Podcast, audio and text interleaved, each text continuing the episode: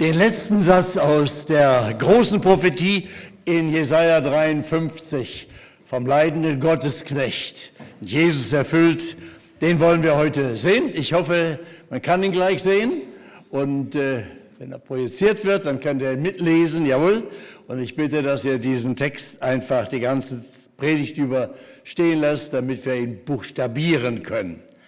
Also, da heißt es, Gott spricht durch den Propheten. Darum will ich ihm die vielen zur Beute geben, und er soll die Starken zum Raube haben, dafür, dass er sein Leben in den Tod gegeben hat und den Übeltätern gleichgerechnet ist und er die Sünde der vielen getragen hat und für die Übeltäter gebeten. Das Kreuz von Jesus, der, der gekreuzigte Jesus, den strahlt Gott aus zwei Richtungen an, wie mit Scheinwerfern. Und nur darum können wir überhaupt verstehen, was da passiert. Sonst wäre das mit dem Tod von Jesus überhaupt nicht der Rede wert. Denn äh, was am Kreuz sonst passiert, vor unseren Augen, ist nichts anderes als das, was tausendfach immer geschehen ist und auch geschieht, während wir hier sitzen. Dass die Gewalt das Recht beugt, Menschen ermordet werden, niedergetreten werden, während wir hier sitzen, passiert das nicht nur in der Ukraine, es passiert in Syrien, es passiert im Jemen, es passiert im Sudan, es passiert in der Kongo-Republik, ich weiß nicht, ob irgendjemand hier eigentlich alle die Morde, die in diesem Augenblick in der ganzen Welt laufen, auf dem Schirm hat. Wir blenden das hier aus, damit wir überhaupt leben und es nicht ertragen. Das ist das Absolute, dass einer brutal niedergemacht wird, das Recht gebeugt wird und gequält wird und so stirbt wie Jesus, ist das absolut Normale in dieser Welt, es ist deshalb leider überhaupt keiner Rede wert, jedenfalls nicht darüber zu reden, dass irgendjemand vor 2000 Jahren so gestorben ist, weil tausendfach heute an diesem Morgen die Leute so sterben. Warum reden wir darüber? Dafür gibt es nur diese beiden Gründe. Dass Gott von zwei Seiten her einen Scheinwerfer richtet auf dieses Kreuz. Einmal aus der Vorgeschichte, aus der Gottesgeschichte, dem ganzen, die im ganzen Alten Testament dokumentiert ist. Er hat plötzlich die Zeit, das Ganze, Jesus hat es selber, der Auferstandene, gesagt, er erklärte, er öffnete ihnen die Schrift, fing bei Mose und den Propheten an, musste nicht der Christus so leiden und so zur Herrlichkeit zum sich reingehen. Wir haben jetzt diese Prophetie des Jesaja, Jesaja 53 heute vor. Also vorbereitend erklärt Gott, dass an diesem Kreuz, als Jesus stirbt, etwas passiert, das total einzigartig, unvergleichlich und wirkungsvoll bis jetzt ist. Das ist der eine Scheinwerfer aus der Geschichte Gottes. Der andere Scheinwerfer geschieht durch die Auferweckung von Jesus. Gott bestätigt den Gekreuzigten, indem er ihn auferweckt und der Auferstandene begegnet selber den Jüngern und er erklärt, musste nicht der Christus leiden. Jetzt kapieren sie, was er ihnen gesagt hat. Jetzt erst geht ihnen ein Licht auf und er setzt sich durch. Der Auferstandene bestätigt das, was am Kreuz geschehen ist. Also von zwei Seiten fällt der Scheinwerfer Gottes auf den gekreuzigten Jesus. Also so wollen wir das betrachten heute Morgen, der gekreuzigte im doppelten Scheinwerfer Licht Gottes. Ich habe drei Punkte, will ich nur kurz erwähnen. Die erste Frage, die wir uns stellen, ist hier die, ähm, von wem redet der Prophet? Also, da heißt es in dem Text, darum will ich ihm die vielen zur Beute geben, er soll die Starken zum Raub haben. Von wem redet der Prophet? Das ist die Ministerfrage. Wieso Ministerfrage? Denn im Neuen Testament, in Apostelgeschichte Kapitel 8, lesen wir, dass einer der mächtigsten Männer der Antike, Schlüsselfiguren sind ja immer die Finanzminister, Der Finanzminister der Kandake, das war eine nubische Königin, also in Oberägypten, ein Eunuch, mächtiger Mann, der über die Millionen und Abermillionen dieser Königin regiert. Das war ein sehr mächtiges Königreich. Der war auf der, in der spirituellen Suche seines Lebens nach Jerusalem gekommen, in der Hoffnung, die Wahrheit für das Leben, den lebendigen Gott kennenzulernen. Er war dort abgeblitzt, weil er als Eunuch nicht in den Tempel durfte. Steinreich wie er war, konnte er sich leisten, was niemand leisten konnte. Er kauft sich eine Schriftrolle und er sitzt zurück auf dem Wagen der Rückreise voller Frustration und liest diese Schriftrolle, den Propheten Jesaja. Gott organisiert, dass der Mitarbeiter Philippus, eine Schlüsselgestalt der ersten Gemeinde in Jerusalem, dahin geleitet wird und da nebenbei und hört, dass er liest und er sagt, liest du auch, äh, verstehst du auch, was du liest? Und er sagt, wie soll ich? Wie soll ich? Und dann wird zitiert, Jesaja 53, was Monika vorhin gelesen hat. Lesen Sie, Apostelgeschichte 8, er liest das vor. Er sagt, dass er da hingegeben, geschlachtet wie ein Schaf, das verstummt. Und dann stellt er diese Frage, das ist die Ministerfrage, von wem sagt der Prophet das? Von sich oder von einem anderen? Und dann sagt Philippus ihm das Evangelium von Jesus. Er sagt, Jesus ist es. Ja, aber woher wusste denn Philippus, dass die Prophetie des Jesaja auf Jesus geht? War das jetzt eine Deutung? Woher wusste er das? Er wusste es von Jesus selber.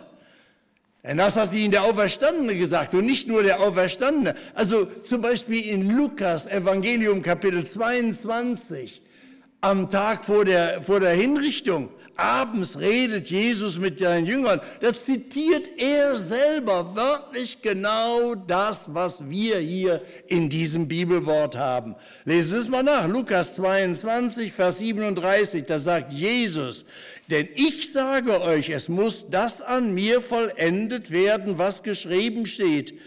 Nämlich, jetzt zitiert er, er ist den Übeltätern, zu den Übeltätern gerecht, äh, gerechnet worden. Denn was von mir geschrieben ist, das wird vollendet, sagt Jesus selber. Das heißt, er, er offenbart selber, dass diese Botschaft in Jesaja 53 in ihm erfüllt ist. Nicht nur in diesem einen Zitat, sondern zum Beispiel in einem der zentralen Sätze, die Jesus gesagt hat. Da hat er gesagt, der Menschensohn Weltrichter ist nicht gekommen, um sich dienen zu lassen, sondern um zu dienen. Wohin besteht der Dienst von Jesus? Um sein Leben, er erklärt es, um sein Leben zu geben als Lösegeld für die vielen. Das ist ein Zitat aus Jesaja 53 das Leben zu geben als Lösegeld für die vielen. Er fasst seine gesamte Sendung so zusammen, indem er diese Prophetie als erfüllt in sich sagt. Also, ich sage das, erkläre das mal, das sind nur ein paar Hinweise, ihr könnt das ja weiterverfolgen. Wie lesen wir das Alte Testament? Viele Christen können heute mit dem Alten Testament nichts anfangen. Ich sage, wer das Alte Testament nicht liest, wird nicht verstehen, wer der gekreuzigte Jesus ist. Deshalb ist das absolut wichtig. Und einen Zugang zum Alten Testament haben wir überhaupt nur über Jesus. Falls Sie nicht eine jüdische Mutter haben und Jude sind und zum Volke Israel gehören, haben Sie überhaupt gar kein Recht, das Alte Testament zu lesen, sondern Jesus, der Messias Israels, der die Völker rettet, er alleine, wenn wir ihm vertrauen, öffnet uns den Zugang zu unserer Vorgeschichte, zur Geschichte Gottes im Alten Testament. Und deshalb kann man kein Wort des Alten Testamentes ohne Jesus verstehen. Es gibt ja Leute, die interessante sagen, man müsste das erstmal so verstehen, wie es da steht, ohne. Nein, es geht nicht. Es geht alles auf Jesus zu und wir könnten kein Wort im Alten Testament verstehen, ohne es durch Jesus zu sehen. Jesus selber öffnet uns dafür die Augen. Also von wem redet der Prophet? Das ist das Erste. Nun, was sagt er hier? Was sagt er hier von Jesus? Das Zweite ist die starke Wirkung. Die starke Wirkung. Er kündigt das an, das ist ja hier ein strammer Satz. Darum wird er die vielen zur Beute haben und er soll die Starken zum Raube haben, dafür, dass er sein Leben in den Tod gegeben hat. Die vielen zur Beute, die Starken zum Raube. Das wird angekündigt in einer prophetisch von dem, bei dem alle weglaufen, der überhaupt gar keine Macht mehr hat, der totgeschlagen wird wie irgendeiner die Verheißung, die vielen zur Beute, die Starken zum Raube. Nun, wir haben den großen Vorteil, dass wir im Rückblick auf die Geschichte und auf das Geschehen am Kreuz und der Auferstehung nun wissen können, was daraus geworden ist. Niemand hätte in den wüstesten Fantasien sich damals vorstellen können, dass Tausende und Abertausende, Millionen und Abermillionen im Laufe der Kirchengeschichte rund um den Globus diesem Jesus die Ehre geben. Und während wir hier sitzen, sitzen sie auch in Kiew. Letzten Sonntag hatte ich die Ehre, dass es eine Live-Schaltung nach Kiew ging in eine Baptistengemeinde, wo ein Pastor äh, erzählte, wie er das Park Deck seiner Kirche im Zentrum von Kiew zum Zufluchtsort gemacht hat für die Leute, die in ihren Häusern nicht mehr sicher sind. Und dort haben sie Schutz gesucht, haben Nahrung bekommen, haben Gottesdienste gefeiert. Und er sagte, viele, viele haben hier nicht nur Zuflucht gefunden, sondern auch den guten Hirten Jesus als Retter. Und da darf man getrost wissen, während wir hier Gottesdienst feiern, feiern unter ziemlich weniger gemütlichen Verhältnissen als wir hier.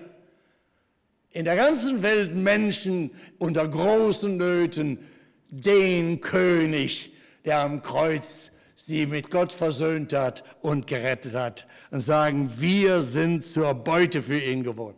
Die vielen. Und kaum je hat es eine Zeit gegeben, in der die Gemeinde Jesu so wächst wie heute, so wächst wie heute telefonierte jetzt mit meinem Freund Jassier Erik, dem ich gleich noch etwas erzählen will, ein früherer Moslem, fanatischer Moslem, den Jesus zur Beute gehabt hat und der jetzt eine Schlüsselfigur in der arabischen Welt ist für Jesus. Er sagte, ich kam aus der Türkei zurück und er sagt, in den letzten 14 Tagen habe ich 450 Moslem-Konvertiten getauft, die Jesus nachfolgen. 14 Tagen, 450 in der Türkei sagt er, du machst dir keine Vorstellungen, was an Aufbrüchen in der islamischen Welt unter Muslimen heute passiert. Sie haben eine weltweite Gemeinde gegründet, weil die, Christen, die christlichen Gemeinden nehmen diese Muslime nicht auf, weil sie sind voller Misstrauen. Sie sagen, wer weiß, vielleicht sind sie gar nicht echt, vielleicht fallen die wieder ab. Im Orient ist es wichtig, dass christliche Gemeinden dann aufnehmen müssten, denn man kann nicht, wenn man kann nicht heiraten, wenn nicht eine Familie einem die Frau äh, gibt. Aber die christlichen Kirchen und christlichen Familien geben den Bekehrten aus dem Islam keine Töchter. Wer weiß, vielleicht meinen die es gar nicht echt. Die werden vielleicht wieder abfallen. So gründen sie jetzt eine neue weltweite Kirche, die Communio Messianica. Hunderte und Tausende in aller Welt bekehrte Missionen. Viele, viele, die meisten in Deutschland, haben überhaupt keine Ahnung von dem, was da passiert. Sehen Probleme, politische, die es riesengroß gibt. Sie leiden wie die Hunde. Aber Jesus hat die vielen zur Beute.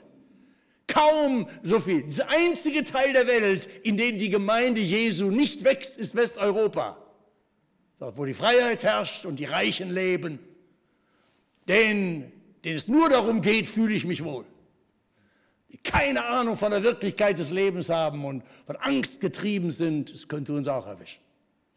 Aber im Rest der Welt, von China bis über den Iran bis in die arabische Welt, die vielen zur Beute und die Starken zum Raube. Die Starken. Ja, ich bitte. Die Geschichte der Apostelgeschichte 8 ist das erste Beispiel. Da ist ein mächtiger Finanzminister, der ausgegrenzt wird, weil er Eunuch ist, Kastrat ist und unter den Religiösen Israels keine Rolle spielt, kriegt keinen Platz dort, findet auf einem öden Weg Jesus und wird dort getauft und heißt, er zog seine Straße fröhlich. Wir verfolgen seinen Weg nicht, aber Roland Werner schreibt über die nubische Kirchengeschichte Bücher und macht gerade eine Bibelübersetzung und sagt, es war eine der wirkungsvollsten äh, Geschehnisse in der Kirchengeschichte. Eine alte Kirche im Oberägypten. Afrika wird erobert, weil ein Finanzminister die Bibel liest, Jesaja 53 und weiß, es ist Jesus, der gekreuzigte ist, der Sieger, er ist auferstanden und er ist mein König. Wir können nur ahnen, was das für Folgen gehabt hat. Wir wissen die Spuren in der Geschichte, wissen wir.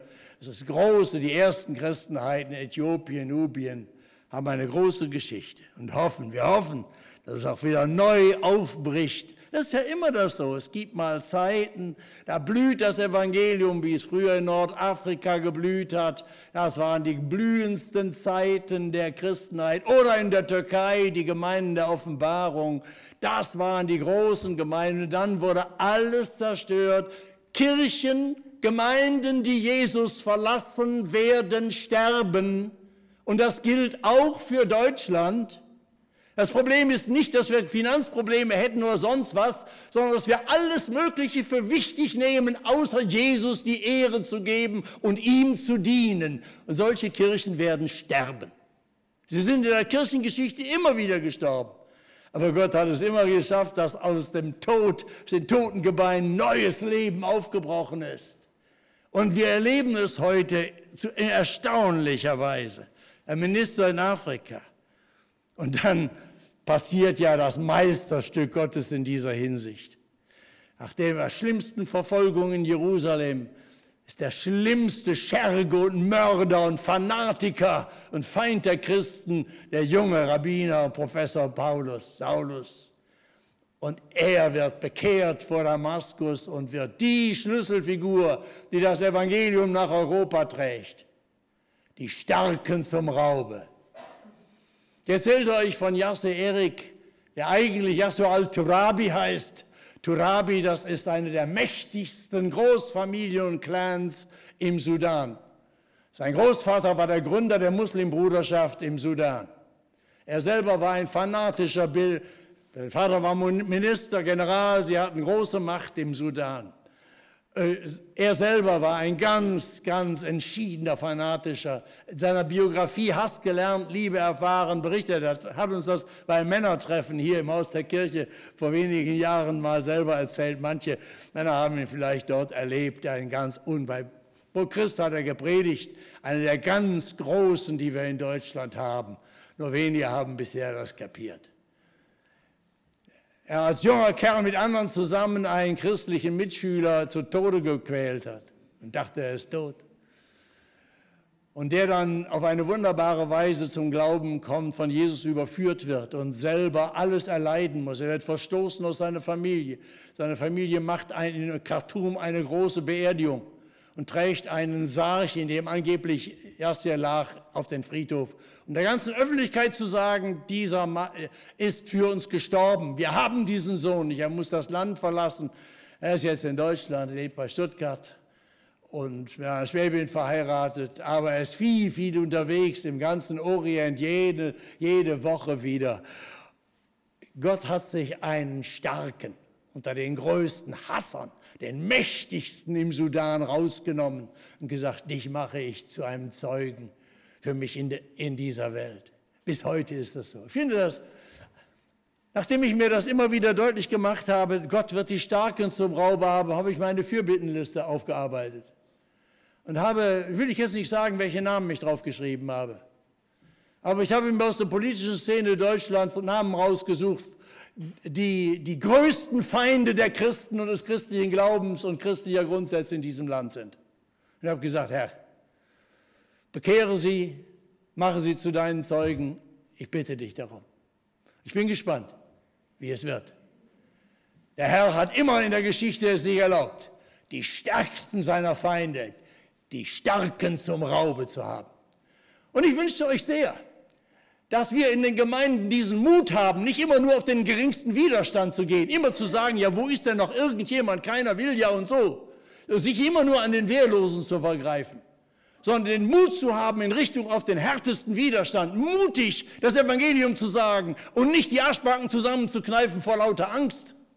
Und sich zu entschuldigen, dass man Christ ist in dieser Welt und zu sagen, wir haben ja gar nichts mehr, wir sind ja gar nicht mehr gesellschaftlich relevant und wie könnten wir denn jetzt gesellschaftlich relevant werden, damit die anderen uns endlich anerkennen? Was ist das für eine kleinkarierte Sache? Er wird die Starken zum Raube haben. Lasst uns mutig Jesus bekennen für ihr Leben. Das darf Opfer kosten, das darf Zeit und Kraft und Opfer kosten für unser Leben. Wir werden erleben, er macht seine Verheißung wahr. So wie er es in der ganzen Geschichte gemacht hat, so wird er es bis heute machen. Er wird die Starken zum Raube haben, er wird die vielen zur Beute haben. Warum ist das so? Das muss man sich klar machen, weil es, das ist das dritte jetzt, die unvergleichliche Stellvertretung. Viermal wird es in diesem Satz ausgerückt.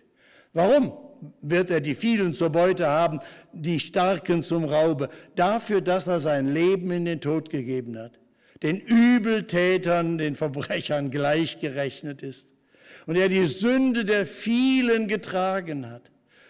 Übrigens muss man sagen, sprachlich im Hebräischen ist das halt die vielen, heißt nicht ja, die alle, sondern nur einigen. Nein, es ist immer die umfassende Vielzahl. Die Sünde der vielen getragen ist immer inklusiv gemeint. Also wir würden sagen, alle, für alle. Er, Gott war in Christus und versöhnte die Welt mit sich selbst und für die Übeltäter gebeten. Viermal steht hier von der Stellvertretung. Und das ist der Kern der Sache. Das ist unvergleichlich. Und viele sagen heute, dass sie das nicht verstehen können und sagen, das kann doch niemand verstehen. Ja, das ist richtig. Und warum kann man das nicht verstehen? Das ist völlig klar. Wir alle können nur Dinge verstehen, die auch sonst vorkommen. Wir können nur Dinge leicht verstehen, die wir auch sonst erleben, die wiederholbar sind, die vergleichbar sind mit anderen. Hier passiert aber etwas, was nie irgendwo sonst vergeht. Denn man kann die Geldschulden von anderen übernehmen. Das heißt, teilweise können wir Stellvertretung für andere machen. Strafen kann man für andere zahlen, kann vielleicht Arbeitslasten für andere nehmen. Aber was nie kein Mensch kann, ich kann dem anderen sein Leben nicht abnehmen und sein Sterben. Wir möchten das gerne. Die Liebe möchte gerne Mütter und Väter den Kindern, die todkrank sind, ihre Krankheit abnehmen. Wenn ich doch diese Krankheit hätte und du leben könntest. Ja, das ist die Sehnsucht der Liebe. Wir sind total ohnmächtig. Das kann niemand. Es gibt keine wirkliche Stellvertretung von Menschen für Menschen.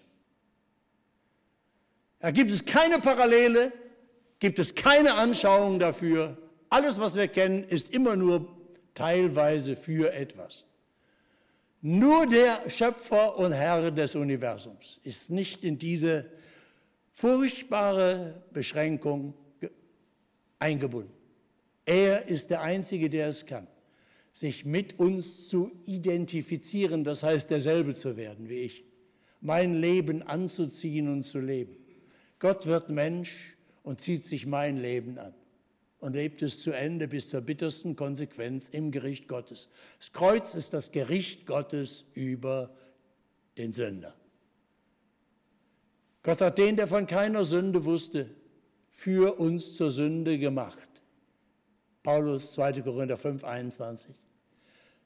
Für uns zur Sünde gemacht. Da sagen die Leute heute, ist das für ein Gott? Ist das nicht göttlicher Kindesmissbrauch? Braucht er, dass er solch einen, seinen Sohn da so qualvoll sterben lässt, damit er uns vergibt? Gott ist doch die Liebe. Das ist das große Geplärr der Besserwisser von heute, die nicht begriffen haben, wo das Geheimnis liegt. Hier ist nicht ein Deal zwischen Gott und seinem Sohn, sondern in Jesus kommt Gott selbst. Er redet von sich als dem Weltrichter. Das ist das Geheimnis der Dreieinigkeit. Gott selbst wird Mensch. Gott war in Christus.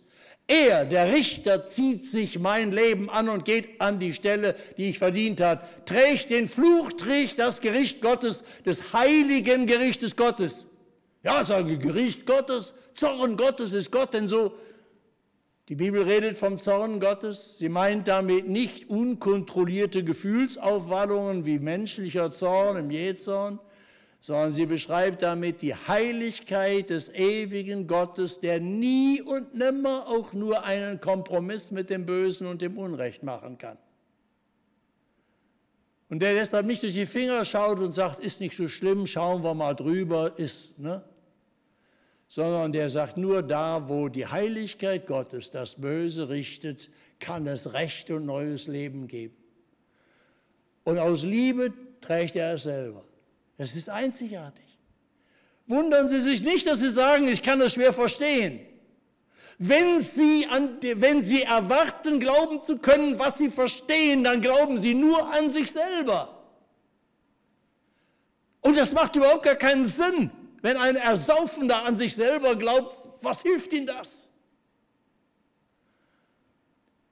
Lassen Sie uns anbeten und staunen, dass hier etwas passiert am Kreuz, was keinen Vergleich hat. Wir können es nicht verstehen, wenn nicht Gott die zwei Scheinwerfer drauf gerichtet hätte. Aus der Gottesgeschichte vorbereitet, nicht nur durch die Propheten, aber auch durch die Propheten, lange im Voraus sagt, Gott selbst trägt das Gericht. Und er in der Stellvertretung, das ist das Geheimnis des, des rettenden Evangeliums. Und das in der Auferstehung von Jesus erst bestätigt und sagt, er ist es, er ist der Sieger. Das, was du für Torheit hältst und für unverständlich und unakzeptabel, er ist der Sieger über die Trennen, das Trennende, über die Sünde, über Satan, über die Macht des Todes. Vertrau dich ihm an. Die unvergleichliche Stellvertretung. Gut, es ist bis heute nicht anders, wie es von Anfang an war. Die einen halten die Botschaft vom gekreuzigten Jesus für Blöd, Blödsinn, Dummheit und oder für einen Skandal, unsittlich sowas zu anzunehmen. Gott müsse solche qualvolles Tod haben, damit es uns keine Vergebung gäbe. Was für eine Torheit, was für ein Ärgernis. Oder wir kapieren, mit all denen, die sich beugen vor dem Kreuz, ihre Sünden bekennen, umkehren und erneuert werden. Es fing, hörte nicht auf mit dem Minister, Finanzminister aus Nubien. Die vielen kapiert, es ist Gottes Kraft, es ist Gottes Weisheit und er ist mein Retter. Ihm verdanke ich mein Leben. Schenke uns Gott, dass wir zu den vielen gehören, die er zur Beute hat. Sie sagen, ja Herr, hier bin ich. Und wenn Sie kämpfen und wenn Sie Widerstand spüren, dann sage ich Ihnen, heute ist die große Chance, dass an Ihnen wahr wird, dass er die Starken zum Rauber hat. Es macht Gott Freude, die, die am stärksten dagegen stehen, zu überwinden, dass sie die Knie beugen und sich wie Bettler beschenken lassen und begnadigen lassen und sagen, Herr, du allein bist mein Retter. Lass uns beten. Ach Herr, wir beten dich an bekennen dir unsere Besserwisserei, unser Unverständnis, unsere Torheit, unsere Selbstgerechtigkeit. Bekennen dir unsere Schuld und bitten, erbarme dich unser. Anstatt Zweifel und Widerstand schenke uns Gewissheit und Freude, dass du der Retter bist und wir durch dich angenommen sind als deine Kinder in Ewigkeit. Amen.